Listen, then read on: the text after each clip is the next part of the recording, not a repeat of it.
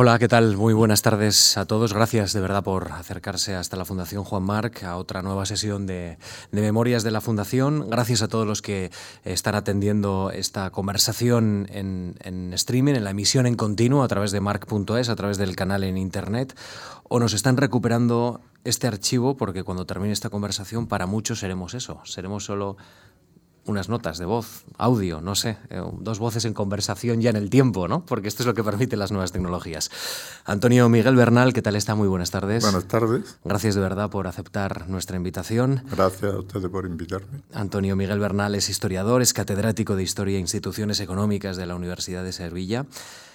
¿A usted le gusta conversar, Antonio Miguel? Sí, sí, muchísimo, siempre. Desde muy joven... Eh, he procurado participar en reuniones y debatir y comentar todos los temas, desde los temas que nos puedan afectar como ciudadanos, como los temas que me han podido interesar por razones profesionales. Si uno piensa en una conversación de amigos, una tertulia relajada, en el placer de hablar por hablar casi también, ¿no? Esto es maravilloso. Yo tuve la suerte de que eh, tuve un profesor que nos animó mucho a este tipo de cosas, que fue eh, un lingüista, un helenista, eh, García Calvo, y un grupo de alumnos, pues normalmente nos reuníamos con él, pero no para hablar de griego ni de latín, sino de las cosas más dispares, ¿no? De la poesía de, o de la lingüística o, del teatro. Hacíamos teatro, en fin, y, todas estas cosas se hacían en grupos, se charlaban. Y eso pues es importante. ¿Tiene alguna preferencia para la conversación? ¿Alguna persona, algún espacio, algún, alguna conversación o algún, digamos, tema específico? Bueno, tema, realmente soy una persona bastante abierta, ¿no? me ha interesado siempre muchísimas cosas, ¿no? Eh, he procurado no quedarme nunca en el, ser monocorde o monotemático y hablar solo de, mi trabajo diario, de, lo que es mi profesión o de los temas de mi profesión. Eh, mis intereses han ido muchísimo por el campo de eso, del mundo clásico, la lingüística, el arte, la arqueología, que me apasiona, por ejemplo, y temas de la ciencia, por ejemplo, también, en fin Creo que... Cuando, cuando usted pasea por Sevilla entiendo que conversa con la ciudad, Sí, sí, muchísimo. Y caminábamos. Yo tuve un viejo profesor, un maestro, ya maestro por llamarle en el sentido de magisterio, no de alumno directo, porque cuando yo le conocí ya él estaba jubilado, que era don Ramón Carandi. Y eso era una gozada. Hablar con don Ramón, porque don Ramón todos los días hacía era, ya tenía, yo le conocí con 72, 73 años y murió con 100. Y, prácticamente hasta poco antes de morir, una de las prácticas habituales era salir todos los días dos horas o más de, caminata. Y siempre llevaba un lazarillo, nos llamaba. Y bueno, estaba uno deseando que te llamase por teléfono o que dijera, oye, mañana puedes venir a acompañarme porque eran durante dos horas de conversación extraordinaria, enriquecedora y demás, y sin parar, sin parar de caminar, me refiero. ¿Y, no se puede tomar nota? No, no, no, en absoluto. Íbamos hablando de hoy, pues, yo qué sé, del tema cuando organizó la Asociación contra la Pena de Muerte, en fin, los temas más dispares que usted se puede imaginar podrían surgir en aquella conversación. Es decir, éramos peripatéticos de alguna manera. Y sí, a mí me agradaba mucho de ese tipo de conversación. Lo bueno de las buenas conversaciones es que abren expectativas, ¿no? Sí, Crean nuevas ventanas donde uno se asoma. Y, no sé si a este país le, o precisa una, una, conversación, una nueva conversación. ¿Cómo, ¿Cómo ve ahora mismo la situación? Bueno, yo creo que, o pienso más bien, que efectivamente eso se ha perdido un poco. Que es curioso que incluso en, en años más difíciles o más broncos, ¿no?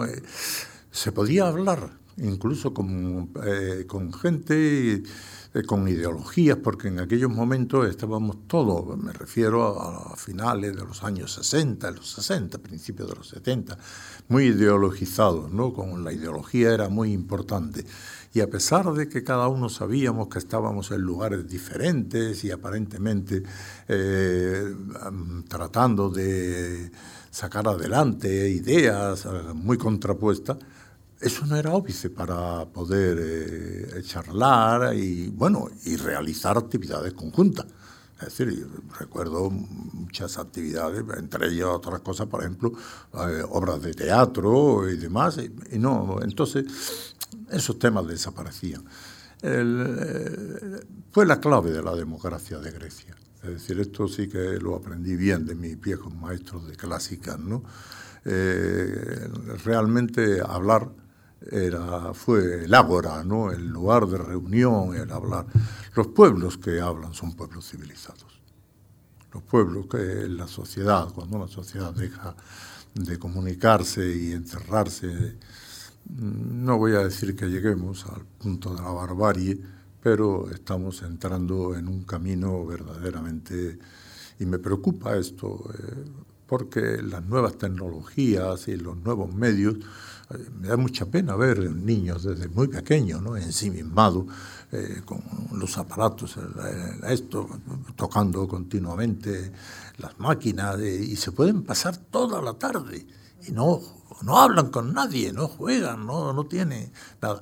Lo triste es que tú la, por mímesis, se está repitiendo también con los mayores, es decir, que los mayores que no habíamos aprendido estas tecnologías, las estamos aprendiendo y estamos incorporando esos propios procedimientos de aislamiento. Hay que hablar y, pienso que en una sociedad libre y democrática, sin la conversación y sin el intercambio de ideas y de palabras, poco se puede hacer. Usted ha llegado de, Sevilla y la verdad es que la distancia entre Sevilla y Madrid es apenas de tres horas en alta velocidad, pero culturalmente siento que es mayor. Cuando uno se apea en, la estación de Santa Justa, uno se encuentra en una realidad muy diferente a la de Madrid. Yo le quiero preguntar si esto es una sensación personal, usted también tiene esa sensación cuando llega a Madrid, que ve que hay otro tipo de cultura, otra velocidad, otro aspecto, otra conversación. Es un proceso eh, de involución que lamentablemente, eh, y esto sí lo diré con tristeza, se dio a raíz de la cuestión autonómica. Es decir, eh, la autonomía para, yo no sé, en otros lugares, aunque en fin, conozco bien España, pero en el caso nuestro eh, produjo un proceso de involución, además malentendido, ¿no? de pensar que los valores más nimios, más propios, la búsqueda de señas de identidad, esa cosa tan horrorosa que termina en fenómenos como unos nacionalismos excluyentes y en otra serie de barbarismos a los que estamos ya empezando a verle, a verle la luz. Hace algunos años publiqué un artículo sobre este tema de moribunda Europa, ¿no? y, y señalaba cómo de alguna manera, lamentablemente, el, fenómeno autonómico, que pudo haber sido un catalizador para que, bueno, eh, hubiese mayor dinamismo entre las distintas zonas de la periferia y demás, terminó por ser un fenómeno de involución. Y hay algo peor, que les gusta con lo cual, me parece a mí que vamos a tener para rato rocío, Semana Santa, procesiones, ferias y demás, porque eso es realmente lo que prácticamente llena la vida, el sical, los caballos. Bueno, bueno, no se habla de otra cosa, no hay nada verdaderamente. Hay un fenómeno que es indignante, que de las pocas actuaciones que he tenido de actividad, de activismo político, ¿no? y es cuando empezaron a cambiar los nombres de las calles y demás, ¿no? Hoy usted verá que en Sevilla casi todas las calles llevan nombre de una virgen, es decir, la han ido quitando, o del político de turno actual. Eso no es importante, porque los políticos lo mismo que lo ponen, los quitan y no pasa absolutamente nada, ¿no? Pero yo recuerdo que hubo un caso que fue, en fin, coincide muy cerca de aquí, Carrero Blanco, y le pusieron una calle la calle Carrero Blanco. Entonces Manolo Tuñón y yo y algunos otros historiadores protestamos porque dijimos, es el único presidente de gobierno que muere en un magnicidio que se le quita a la calle. Todos los presidentes, desde Canaleja, Odato y demás, tienen prácticamente calles, o Prim, por ejemplo, ¿no? los que murieron en acto de magnicidio. Realmente, ¿por qué quitarlo? Es decir, a veces se llega a hacer barbaridades en este sentido. Bueno, no barbaridades, son tonterías, una auténtica bobadas. Y claro, de aquellos polvos están saliendo estos lodos que, que son, bueno, lamentables, ¿no? Yo cuando a veces oigo y diciendo, porque yo soy trianera, y tratando de, bueno, y considerar una ofensa cuando se hace algún criterio y tratar de hacer valorar, en fin, eh, eh, eso, esos elementos creo que hemos, hemos vuelto muy atrás. Es decir, yo le puedo asegurar que la Sevilla, a pesar de que eran años de plomo y difíciles, de los años 60, era una ciudad mucho más en todo, en el arte, eh, exposiciones, bueno, piense usted la cantidad de personas importantes en arte, bueno, Juana Bordó, eh, artistas de, todo tipo, escritores, poetas, hoy día prácticamente eh, esto está quedando anegado en, una, algo demasiado triste y es difícil de quitar. Esto, esto vuelta atrás no tiene. Y la única vuelta atrás que esto tiene es la educación, que es por desgracia lo que en España ha fallado siempre. Seguida le voy a preguntar por, por Sevilla y, por esa Sevilla eh, que usted vio nacer y en la que usted estudió, pero antes eh, quiero plantearle, usted una de sus pasiones, una de sus grandes pasiones es la historia de Andalucía, es una persona que, que bueno, que también le vincula eso a la fundación, luego hablaremos de ello. Eh, el problema es que muchas veces hablamos de Andalucía en términos, en los medios de comunicación, en términos quizá negativos. Siempre hablamos del paro, siempre hablamos de, los problemas de la comunidad y, yo quiero preguntarle si hemos reflexionado necesariamente y de forma tranquila sobre historia económica, los problemas que motivan esta realidad ahora mismo del paro. Usted, por ejemplo, cuando habla de, de, la desindustrialización que ha sufrido Sevilla, que este es uno de los estudios que le vincula también con la Fundación, usted plantea que este es uno de los orígenes del problema andaluz que ahora mismo, ¿no? porque una industria da un empleo estable y por tanto también da otro aire a la comunidad, da otra expectativa, ¿no? Bueno, eh, las dos cosas le puedo contestar. Eh, yo hice la historia de Andalucía, la dirigí o la codirigí con don Antonio Domínguez Ortiz y en realidad lo, lo vimos aquello como un proyecto cultural. Eh, se estaba empezando toda esta nueva organización del territorio español. Y ya Sabíamos, por experiencia, el caso catalán o el caso vasco, se empezó también a conocer en Valencia los intentos de manipulación histórica de autores y de textos que en realidad respondían a la época del siglo XIX, principios del XX, muy influenciados por el idealismo alemán, la idea de patria, raza, pueblo, etcétera. Y entonces pensamos, vayamos a encontrarnos algún día con un problema de este tipo. Y en cierta manera no tardó en surgir, porque salió un partido nacionalista andaluz. Por, por suerte, en principio, solamente sacó diputado en Cataluña, ninguno en Andalucía. Entonces yo le dije a Domínguez, don Antonio, mira usted, podríamos hacer una historia que por lo menos eh, nuestro pueblo, nuestros vecinos, nuestros conciudadanos eh, puedan, si quieren, el que tenga buena voluntad y no tenga que tragar ni comulgar con ruedas de molino. Eh, es verdad que nuestros conocimientos entonces eran limitados y la investigación estaba pues todavía muy en cierne, es decir, la dimensión regional no se había desarrollado. Entonces, bueno, esto se hizo, se hizo bien, eh, lo editó Planeta en ocho o nueve volúmenes y, bueno, parecía que la cosa, yo creo que en cierta manera ayudó a parar un poco la, cuestión. Por suerte nosotros no tenemos padres de la patria como tienen otros, no tenemos santones como tienen otros, no tenemos otros emblemas de carácter sacrales eh, o sacros. Eh, y, creo que en este sentido la, historia de Andalucía en aquel momento un poco sirvió algo para eso. Pero eso no es suficiente. Es decir, esta vertiente cultural y demás, eh, usted le tiene que dar igual que hoy. Hay que dar respuesta a, problemas mm, concretos. Y lo que usted dice del paro, efectivamente, eh, el paro se convierte en el primer problema de nuestra comunidad a partir del final de lo que era el antiguo régimen. En el siglo XVI no había paro, ni en el XVII. Usted lee los textos manuscritos o de época coetáneos. El problema del paro, no, no, no hay. Estamos en una economía que está, eh, una, perdone, no me he dado cuenta, una economía que estamos en, en, pleno, de, está de pleno empleo, ¿no? y pero a partir de un momento determinado, el paro hace acto de presencia. Y eso, la comunidad andaluza, esto es vergonzoso, porque son casi 300 años donde el paro no solamente es lo más importante dentro de la comunidad, sino que es el ranking más alto de toda España. Y hay algo que no lo puedo ocultar porque lo he dicho ya muchas veces y creo que por otra parte, sería absurdo negarlo.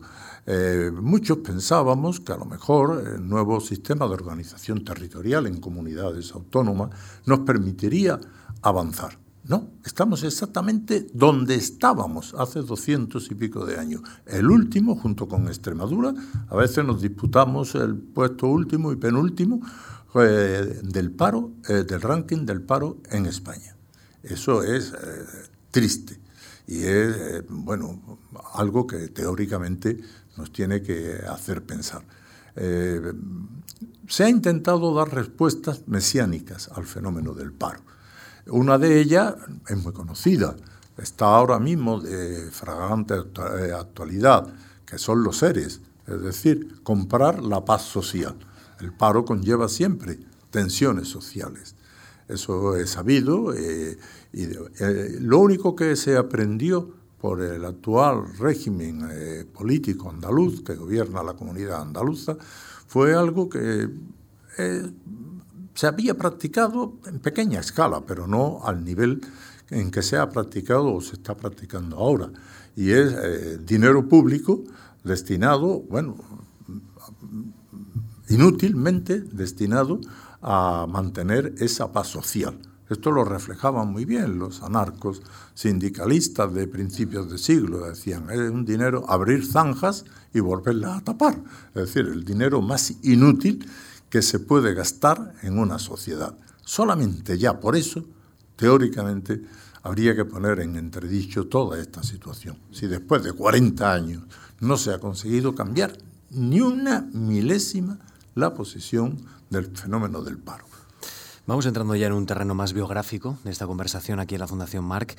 Usted nace en, el Coronil en 1941. ¿Cómo es el inicio de todo, Antonio Miguel? ¿Cómo, cómo, ¿Qué me cuenta? Cuéntenos cómo era su casa, cómo era su familia, su entorno. ¿Qué recuerda?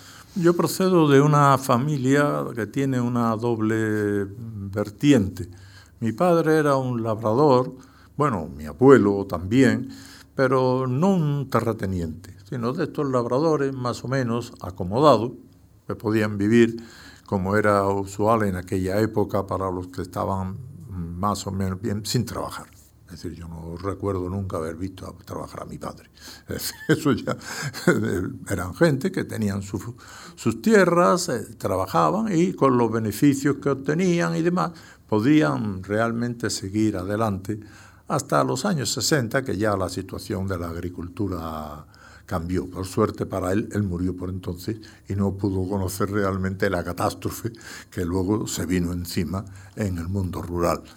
Y por otra parte, por parte de mi madre, procedo de una... Bueno, la, vinculación con el campo me hizo vivir mucho tiempo en, eh, en el campo, en una casa de campo. Mi padre tenía acogido a viejos personas que lo habían pasado mal durante la guerra, que habían estado en la cárcel y normalmente estas personas que, de distinta ideología, la mayoría de ellos eran de la CNT, ¿no? eran, o eran viejos anarcos, pues se quedaban y por la noche teníamos tertulia allí en la... Y bueno, tendría entonces nueve, diez años, once años, podía entender poco, pero en fin, estuve hasta los 12, hasta los 13 años, estuve viviendo en ese ambiente. Y por parte de mi madre era una familia de, bueno, ella sobre todo, mi madre y su hermano, que murió precisamente, fue asesinado. El, esto no, fue, caramba, no sé esto cómo quitarlo. Mencionábamos el poder de las nuevas tecnologías. Al final se cuelan, se quieren hacer presentes. Digo que eh, precisamente eh, eran personas vinculadas al comercio. Hmm. De manera que yo de pequeño también le, ayudaba a mi madre en los libros de cuenta. Como ya tenía una cierta formación escolar y demás, pues le ajustaba, le llevaba el libro mayor, le, llevaba las letras, las cuestiones de las letras de cambio que le habían presentado, las que había que pagar, y me familiaricé con el mundo ese mercantil. De manera que, en cierto modo, eso ha condicionado toda la trayectoria de mi vida investigadora por una parte, dediqué parte de mi tiempo a los estudios de economía agraria y por otra parte lo he dedicado al mundo financiero y al mundo mercantil.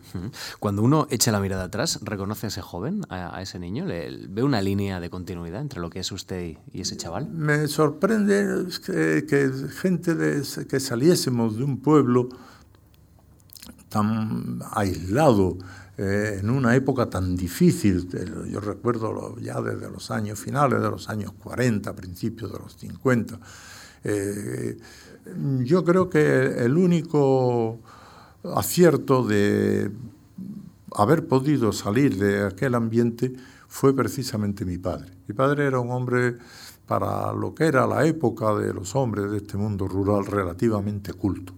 Él había tenido relaciones por familia y demás con uno de los grandes terratenientes andaluces que luego habían sido, tenían entre sus miembros algún ministro, ministro de la presidencia, eh, rector y demás, y eso le permitió a él, mm, eh, al criarse en ese ambiente, tener una cierta formación cultural.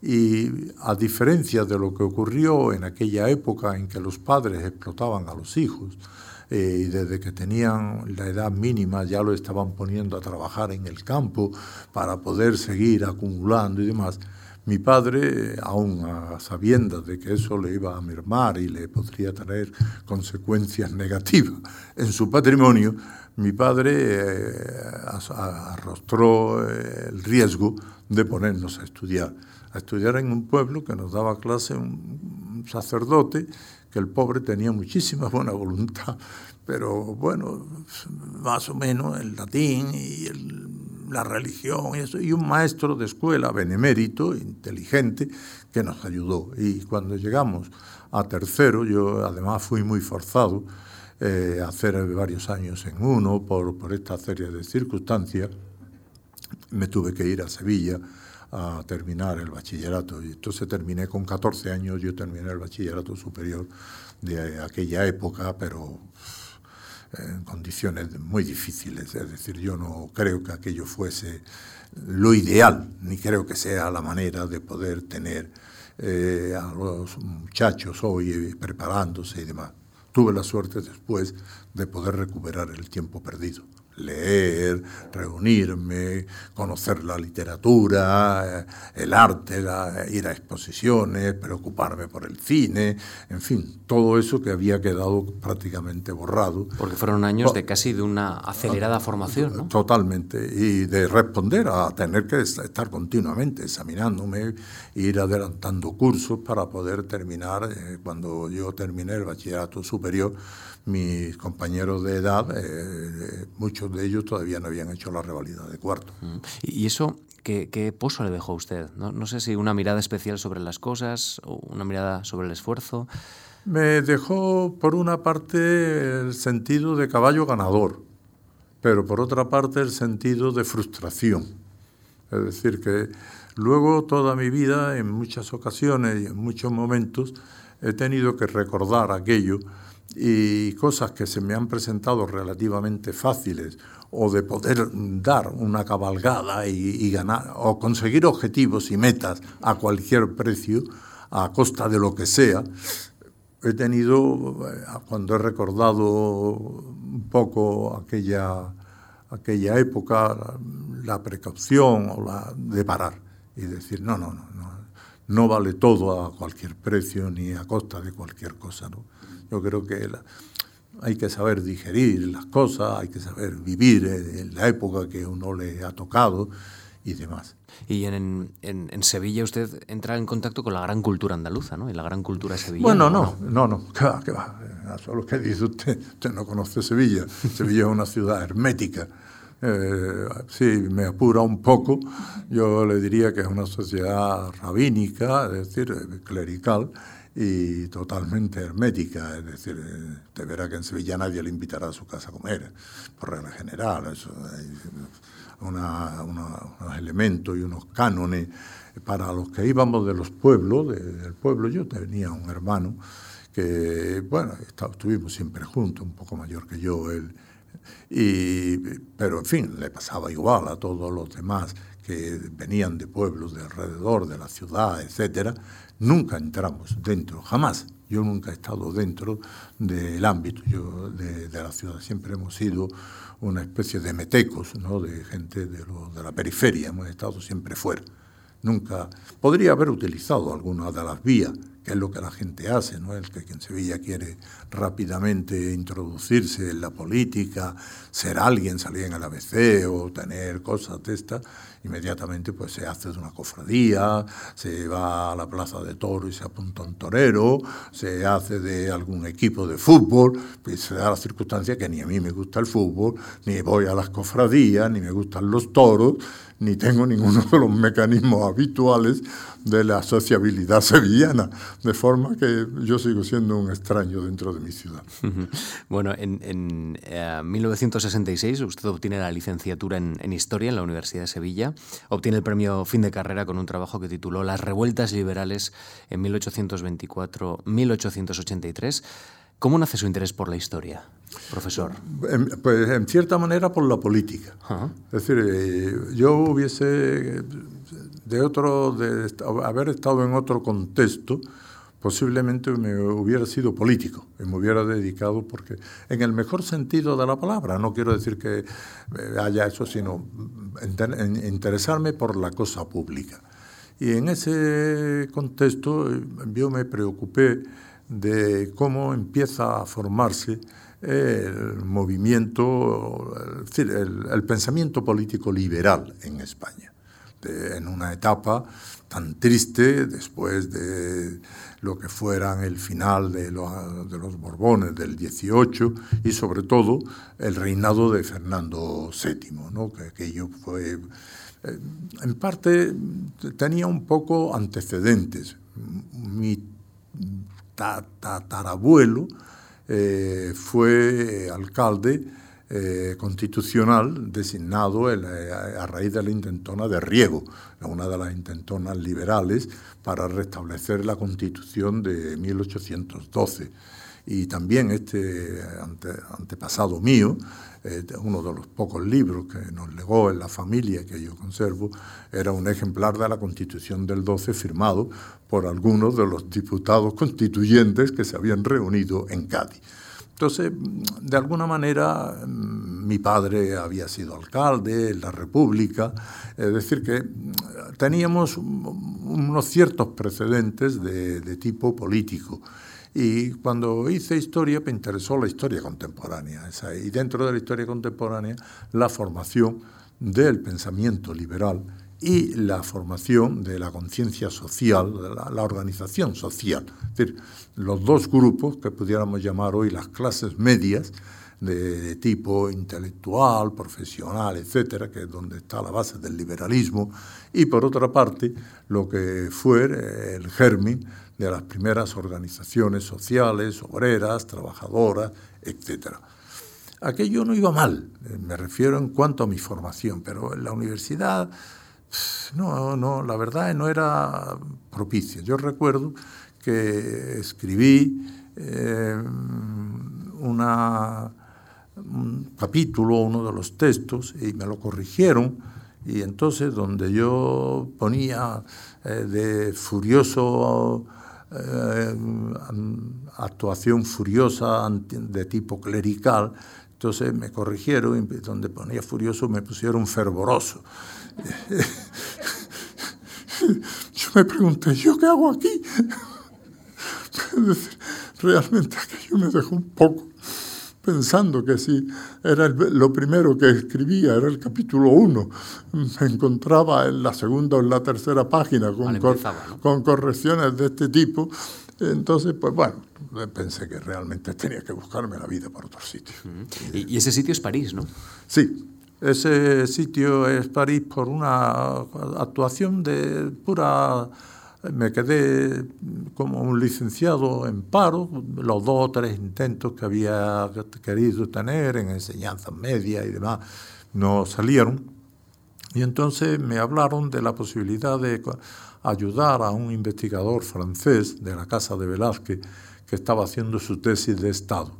Y bueno, eh, la idea era ir con él y, eh, para leer los textos del siglo XVI, XVII, eh, por los archivos parroquiales, los archivos municipales y demás. Yo hablé con este señor, este señor le pareció bien, charlamos, tuvimos una cierta compenetración.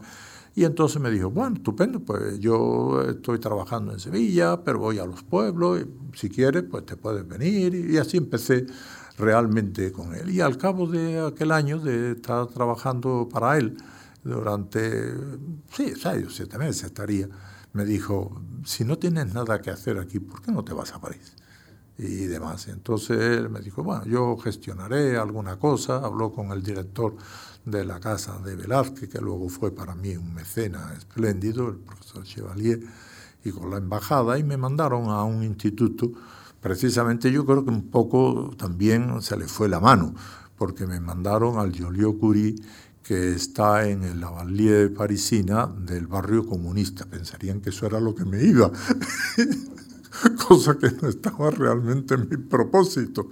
Pero en fin, estuve durante un tiempo en aquel barrio y en ese instituto, que era precisamente donde radicaba el secretario general del Partido Comunista y donde todo el barrio y toda la, la, sede y el instituto, desde el director hasta el último alumno, eran todos miembros del PCF y demás. Pero bueno, lo pasé allí bien hasta que otro de los grandes historiadores franceses del momento, el profesor Brodel, necesitaba una persona que, porque él estaba haciendo uno de los últimos libros sobre el origen del capitalismo. Y hay un texto español muy bueno, publicado en, en Holanda, donde, que se llama Confusión de Confusiones, donde se describe por primera vez unos ciertos movimientos bolsísticos y de valores de lo que hoy pudiéramos llamar jugar en bolsa a corto, eh, posicionarse en corto. Y ese trabajo es fundamental hoy día, es probablemente el único libro de economía español que tiene un reconocimiento mundial. Y este libro es un poco un libro cerrado, un libro difícil. Entonces el profesor Bordel preguntó a, no habrá un, español que tenga buena voz y que pueda leerlo y que nos aclare las dudas. Y, dijo, y el mismo que me llamó a París, dijo, yo conozco a uno que está en un instituto. Fui, estuve durante una semana leyéndole el libro a Bordel y cuando terminé la lectura de la semana, fui, a despedirme y me dijo, ah, no, ¿usted dónde está en el instituto? Y dice, bueno, deje eso, no, no pierda el tiempo. Vaya usted, póngase, le voy a poner la nómina de investigador en el Centro Nacional y le dijo, ¿y qué tengo que hacer? Dice, ah, usted lo que le dé la gana. Centro Nacional de la Investigación. El Centro de Nacional, el, Centro del CNRS. Haga usted lo que le dé la gana. Tiene usted tres años ahí para poder investigar y demás. entonces ya se puede imaginar, para mí aquello fue contentísimo. ¿Y, qué empezó a estudiar? Porque, claro, eh, estábamos hablando que usted hace unos años estaba en un ambiente opresivo, ¿no? Una sensación opresiva en, Sevilla y llegó a una ciudad que era la capital probablemente de, Europa, uno de los motores de la cultura europea, contemporánea, no solo histórica, sino contemporánea. ¿Cómo, ¿Cómo fue ese proceso, ese catalizador, esa, esa forma de pues, cruzar Le voy a decir algo que, que, de alguna manera lo he mantenido eh, como pauta de, de mi vida. En, eh, seguí con la tesis que estaba haciendo. y la leí en Sevilla. Es decir, que... Siguió su camino. Sí, sí, yo seguí, por supuesto, me hice doctor ya muy tarde, después de... Bueno, yo no estuve nunca en la universidad. Su tesis eh, que es Origen de los Movimientos eh, Agrarios Andaluces. Eh, movimiento, origen de los Movimientos Agrarios Andaluces. Es decir, que yo seguí exactamente igual y la leí cuando la pude leer. Y cuando el momento fue propicio, pues entonces leí, la, me doctoré en ese sentido relativamente tarde. Tenga usted en cuenta que en España, eso lo de ahora de las tesis, de los plagios, eso no de ahora, eso viene de atrás. Yo recuerdo en aquella época que salían tesis no plagiadas, sino con papeles en blanco, totalmente. si, la gente supiera lo que se hizo, por ejemplo, cuando se convocaron las adjuntías aquellas que para tomar posesión hubo que ir a la zarzuela, pero no a la zarzuela del gobierno, sino al teatro. Usted tomó posesión más de dos mil y pico de personas, en fin, una actuación que aquello a cualquier país serio en, términos educativos le daba vergüenza, ¿no? Que profesores que teóricamente debían de ser de alto nivel tuvieron que tomar posesión como en, un teatro, en, teatro zarzurero. Pues bien, eh, como lo decía, yo, yo seguí con el trabajo, no lo dejé. Me dediqué a otras cosas también, es decir, pude compatibilizar eh, esa investigación con otras vías que empecé a abrir eh, y que me empezaron a interesar a raíz de la los, los archivos franceses, luego estuve un tiempo en Suecia, en Uppsala, donde hay una magnífica biblioteca, la Carolina, que me interesaba ver. Estaba en Holanda también, ¿no? En Holanda, eh, en Italia. Entonces, no, yo mm, le digo que tuve carta blanca para poder hacer lo que realmente quisiese, ¿no? Y esto después de, o en paralelo a que Francia-París vivía el post-68, ¿no? eran, eran tiempos convulsos, de, mucha agitación, ¿no? Se ha encontrado usted con un español que le va a decir que estando en París no estuvo en mayo del 68. Yo llegué en septiembre del 68. En septiembre ya había todo pasado, ya estaba el gobierno de Gaulle, se había retirado, el presidente era Pompidou y ya la situación era completamente, era completamente distinta. Dejó huella, dejó una huella que lo pagó caro y ahora está empezando a recuperarse, fíjese, desde el año 68 Francia está empezando a recuperarse en investigación, en, por lo menos en algunas ramas de, que fueron muy afectadas por las revueltas del 68, como ciencias políticas, demografía, historia, geografía, etc. Eso se hundió de una manera terrible, es decir, las ciencias sociales la han pasado muy mal. ¿no? La tesis de Estado que existía desapareció, se pusieron en su lugar unas tesis de tercer ciclo, luego las tesinas, en fin, una degradación eh, de lo que era la actividad intelectual e investigadora que, bueno, es inconcebible. ¿no? Resulta, ahora empieza en Francia de nuevo a recuperar, es decir, los desastres que se hacen en la enseñanza son de efecto de largo placista y a veces eh, no son recuperables. Yo cuando oigo, como el otro día, que la señora ministra actual permite que se termine el bachillerato y se apruebe, aunque un alumno tenga una asignatura sin tal. Es decir, toda esa especie de buenismo y de facilitar y dejar y de rebajando el común denominador en, en, todos los campos es malo, en todo, en la política ya se ve, ¿no? Pero en el campo de la enseñanza eso es irrecuperable.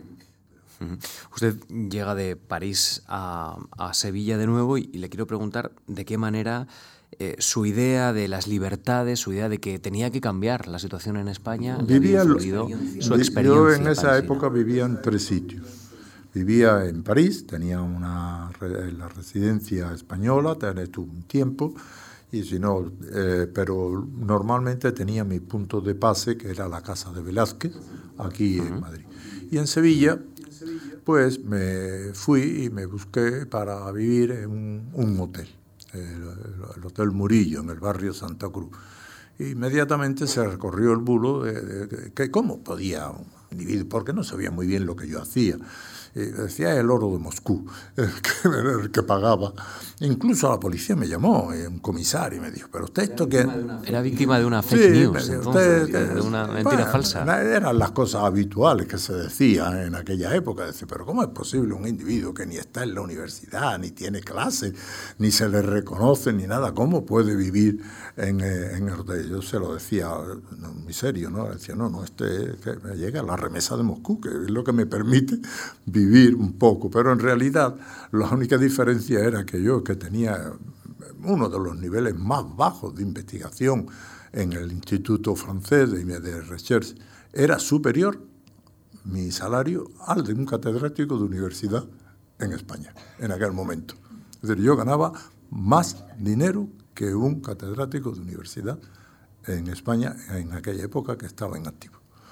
Eh, lo que pone de manifiesto también eh, un poco y explica la, miseria, no ya solo política, sino eh, económica, en que muchos de aquellos profesores se tuvieron que, ver. Por eso no se puede ser demasiado crítico ni exigente con gente que no lo pasaron. Los profesores en España siempre han estado muy mal pagados, muy mal vistos por la sociedad. En los papeles que, tiene la Fundación figura que usted se doctora en 1973 con la tesis, como hemos comentado, eh, Origen de los movimientos agrarios andaluces, obtiene la máxima calificación y un año después, en 1974, solicita a la Fundación, a la Fundación Marc, una ayuda para estudiar Sevilla, del artesanado a la industrialización, análisis histórico del modelo económico-social del estancamiento andaluz, un proyecto en el que ensaya ya una vía de investigación y unas vigas maestras que le van a acompañar en el resto de la vida. Es cierto. Cuando leí la tesis doctoral, eh, y ya por entonces me casé. Y bueno, las cosas que tienen esto, pues tuve un hijo y ya uno empieza a preocuparse y a pensar en, que, en una cierta estabilidad. Lo normal hubiera sido para una persona con mi currículum, pues en fin, que lo, lógico, puesto que la universidad está así estructurada, no es una cosa que yo reclame para mí de manera especial. La, universidad tiene unas pautas y unos criterios de cómo se reclutan los profesores de esa institución. Y lamentablemente yo no encontré posibilidades. Y lo intenté es decir, no, no, me, no me considero tampoco una víctima. Creo que las circunstancias, pues bueno, eh, eran así y se jugaba de esa manera. Y yo, pues bueno, seguía y digo, ya llegará algún momento, igual que pasó con su día con los de la tesis, era cuestión de aplazarlo.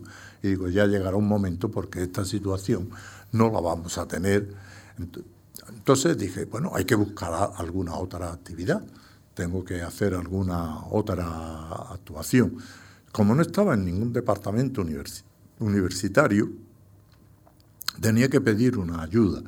Eh, se la pedía al ministerio, pero claro, me la denegaron, porque me dijeron, ¿usted en qué departamento, qué catedrático le avala?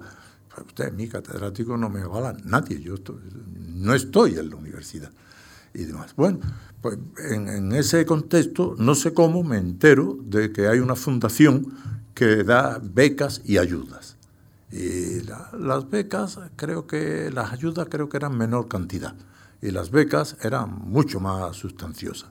Como yo nunca he sido una persona tímida, en el sentido de cuando he tenido un proyecto, una actividad y demás, entonces propuse a la Fundación un proyecto de investigación que yo había conocido por las cosas más elementales. Yo veía cuando entraba en el archivo municipal de Sevilla, y esto me pasó por segunda vez en el archivo de India, que había una estantería con una cantidad de centenares de legajos, y yo le preguntaba al archivero, ¿y esos legajos quién los ha estudiado? Es, me dijo, pero ahí no ha entrado nadie, nadie que sepamos ha pedido ver esos legajos. Y eran los legajos referidos a los gremios de la ciudad de Sevilla. Entonces yo lo estuve ojeando, lo estuve viendo, conté con eso, con la ayuda de uno de, los, de las personas que colaboraría conmigo en el proyecto, con Antonio Collante de Terán, y entonces digo, oye, aquí se puede sacar un trabajo y esto puede dar mucho de sí. Vamos, voy a pedirle la ayuda a la fundación.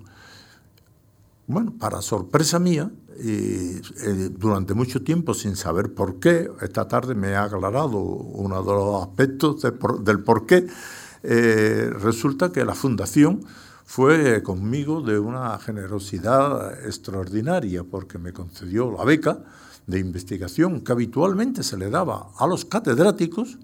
Yo no era nada, no tenía nada más que, era doctor, y doctor en paro. Y bueno, seguía con las cosas de los franceses y demás, pero sin ninguna otra actividad. Y entonces me dieron los dos años y magníficamente pagado y bueno, aquello me, me cambió la vida porque ya me permitió poder desarrollar una investigación en España y poderme empezar a relacionar con algunos profesores, bueno, entre ellos tuve que venir a la fundación, conocí a algunas de las personas que usted ha citado, que me citó anteriormente, que yo no sabía que había sido el presidente del jurado, que es el señor Miguel, Artola. exactamente. Fue, conocí a Artola, me pidió inmediatamente, aparte del trabajo este, cuando pudiéramos colaborar juntos, e hicimos varios estudios, entre ellos uno sobre los latifundios andaluces. en fin, yo me empecé a conectar eh, con el mundo universitario español al margen de la ciudad de Sevilla eh, y, orientado hacia lo que a mí me podría interesar. Y eso pues fue, bueno, cambiarme la vida, fue cambiarme la vida, porque me dejó por delante dos años de tranquilidad absoluta para poderme sin preocupaciones de tal, pues, en fin, lo que es un golpe. Yo le estoy muy agradecido y a, a la Fundación y bueno, y el poderlo decir aquí públicamente, ¿no? porque en fin, son de esos mecenajos que a veces se hacen aparentemente, pienso yo, por las fundaciones de manera repetitoria, porque bueno, son tantos los que la piden, pero muchas veces no se dan cuenta de que algunos de los beneficiados somos verdaderamente beneficiados, y yo lo he sido. Miguel Artola, el secretario del jurado, presidente también de, esta beca, concede que es un excelente libro, bien documentado, original en su temática, escrito con rigor científico, y usted responde a la Fundación con una carta muy amable en la que tras dos años de investigación señala que esta beca ha sido un acicate y un estímulo para la investigación. ¿De qué manera luego sigue usted eh, esta, esta senda? Porque ya prácticamente usted es fundador de la Asociación Española de Historia Económica. Este libro que tenemos sobre la mesa es precisamente eso, Historia Económica. Esto fue prácticamente ya... Bueno, eh, el trabajo en cuestión permitió, puesto que yo no tenía hipotecas ninguna y la Fundación no me puso ninguna, eso hay que, hay, hay que reconocerlo, porque ni aun siquiera las becas del ministerio eh, concedían la libertad que nos dio a nosotros, o a mí por lo menos, y pienso que los demás becarios pasaría igual, no, no me iban a hacer a mí un trato de, de, favor, ¿no? se supone que todos los becarios de este tipo ah, estarían en las mismas condiciones. No se nos exigió absolutamente nada. Entonces yo me pude permitir eh, en ese trabajo introducir eh, y abordar temas eh, que no eran lo habitual y que en términos académicos suponían un riesgo hacerlo, porque no se sabe si serían bien aceptados por las personas que al ser un poco mayor de, en edad, con otra formación, con una visión de una historiografía distinta, etc. Por ejemplo, una de, eh, de las novedades que ahí se plantea en ese libro, hoy estaría resuelto con los ordenadores, pero entonces no había ordenadores y la cantidad de esos cientos de legajos que estaban allí, y cómo podíamos transmitir esa información cuantitativa en una información cualitativa.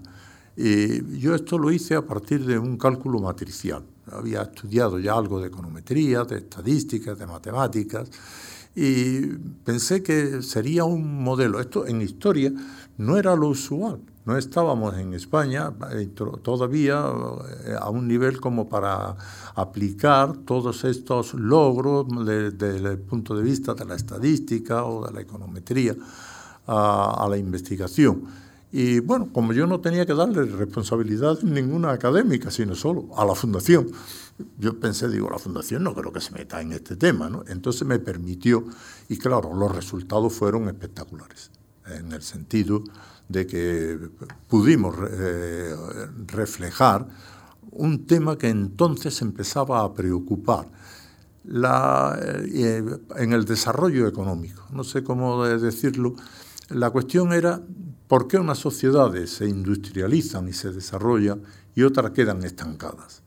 Eh, y eso se había tratado de explicar de muchas maneras, que si el factor demográfico, que si la revolución agraria anterior, en fin, eh, eh, que si el tipo, el nivel político, donde había triunfado el liberalismo. En realidad, lo que se estaba era trasladando el modelo inglés que se consagra en la economía política desde Adam Smith en adelante. Y entonces lo que no se, no se adecuaba al patrón inglés, pues entonces era fracaso y lo que se adecuaba, pues entonces entraba en la pauta de desarrollo. Pero eso era un modelo muy simplista, porque entre otras cosas, aparte de que se había dejado atrás el conocimiento de la técnica y sobre todo de la tecnología, que eso es importante en un proceso industrializador, lo más importante era el elemento humano, porque claro, antes de la industrialización había trabajadores industriales, los artesanos, y esos artesanos, cuando llega la industrialización, no se evaporan, no son fantasmas que son evanescentes, que se pierden y que millones y millones de artesanos en una sociedad, bueno, ¿y qué pasó de ellos? Ah, pues los marxistas en, aquella época lo contaban muy fácilmente, decían, no, no, esto es el proceso de productivo, el modelo y pero aún así no decían realmente qué había pasado con ese artesanado. Y luego otra cosa, la, nueva sociedad industrial tenía obreros industriales, ya no eran artesanos, eran obreros. ¿Y esos obreros de dónde habían salido? Eh, también habían salido un poco de la nada. Pensé que posiblemente eh, ni los artesanos se habían perdido, ni los obreros habían salido de la nada. Entonces traté de explicar cómo los procesos de industrialización y de desarrollo en parte venían o podían ser muy bien explicados por la mano de obra, es decir, por los verdaderos trabajadores, eh, teniendo en cuenta que la revolución industrial en sus primeras etapas, el nivel tecnológico y el nivel de formación que requería era relativamente pequeño. Un buen artesano con un poco de ayuda y de dinero podía convertirse en un pequeño empresario y poder empezar a dinamizar una sociedad industrial. Y eso es un poco lo que realmente, eh, el primer hilo conductor que empecé a manejar y donde yo concebí que podía ser algo relativamente novedoso. Y lo fue, lo fue. Fue algo que después lo desarrolló muy bien un gran historiador inglés, Maxim Berg, y que él lo denominó a ese proceso de adaptación de la protoindustrialización.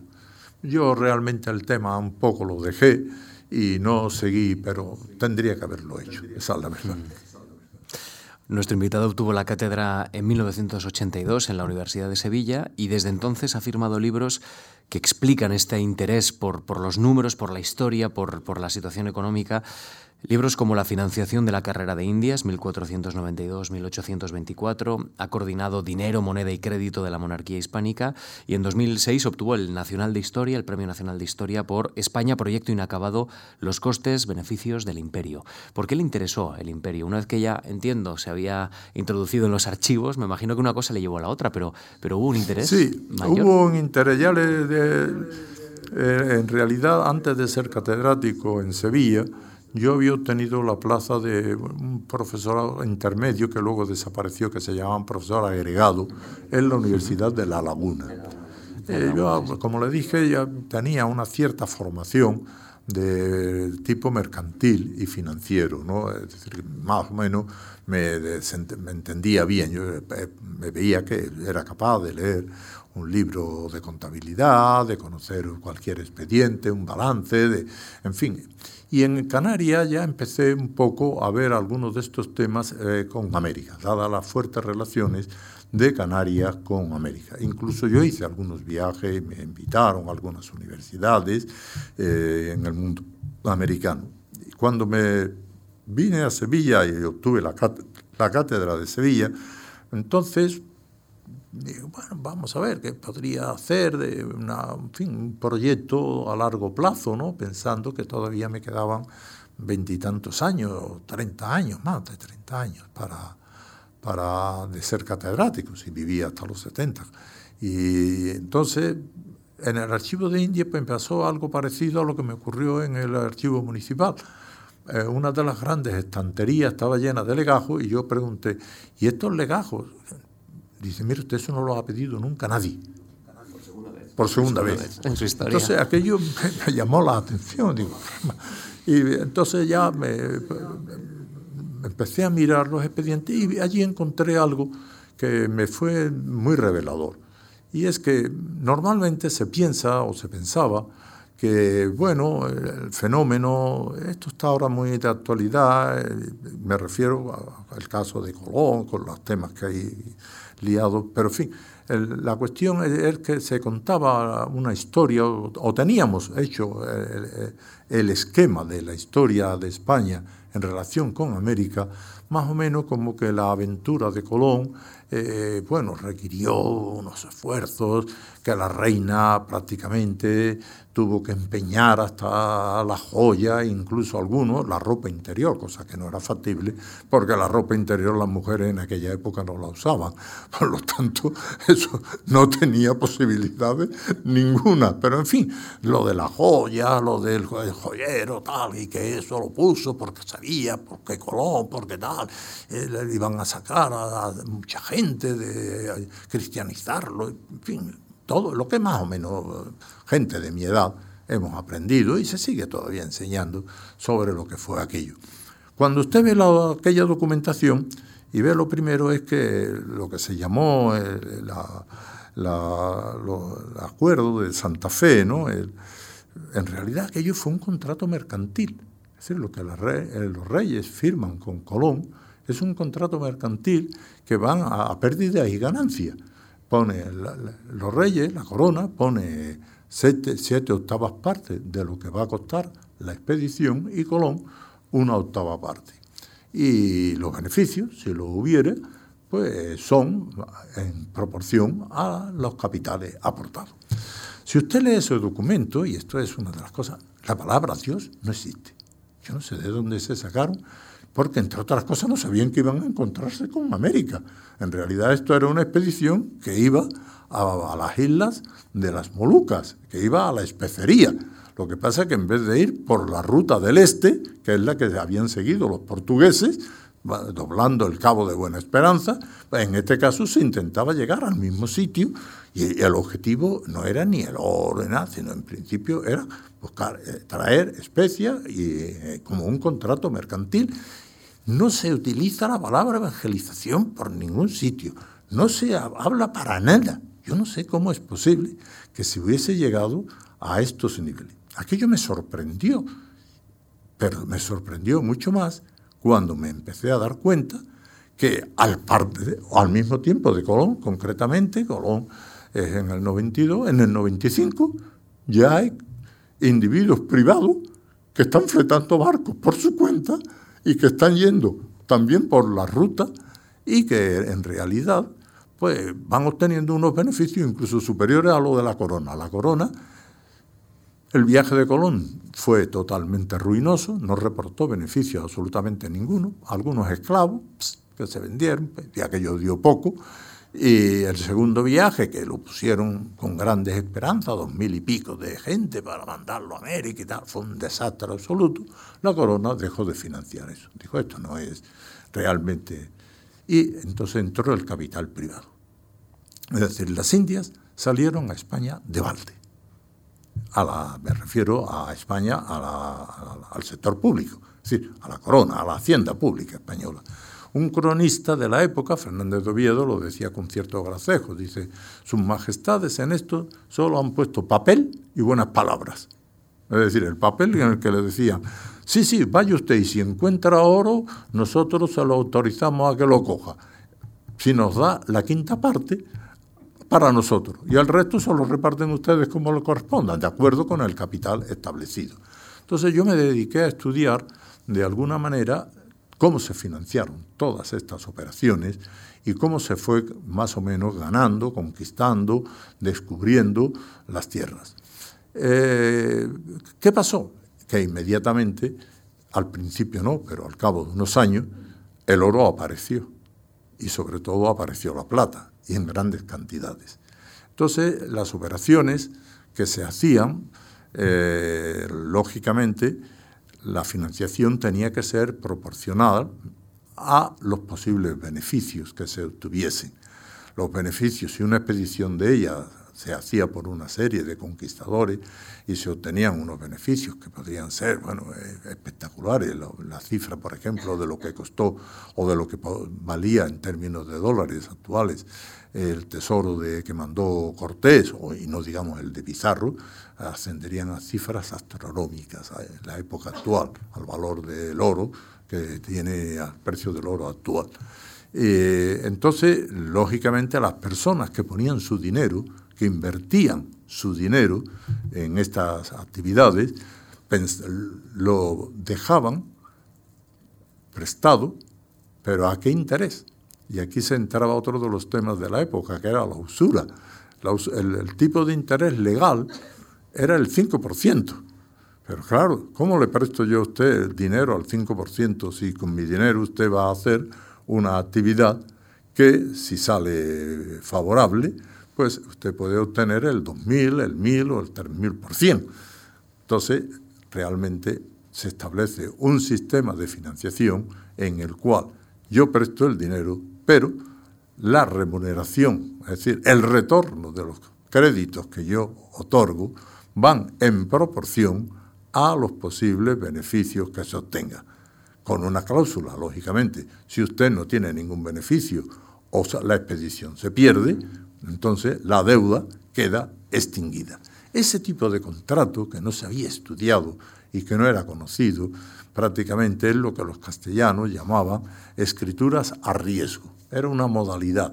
En realidad era una modalidad que inmediatamente, pues la Iglesia, que desde la época medieval venía de alguna manera eh, condenando la usura, la usura, el dinero no produce dinero, ya desde la época de Aristóteles, Santo Tomás, el dinero no produce dinero, eso es usura, etc. Cuando se encuentran con esta actividad, dicen, todo esto son negocios usurarios y lo prohíben.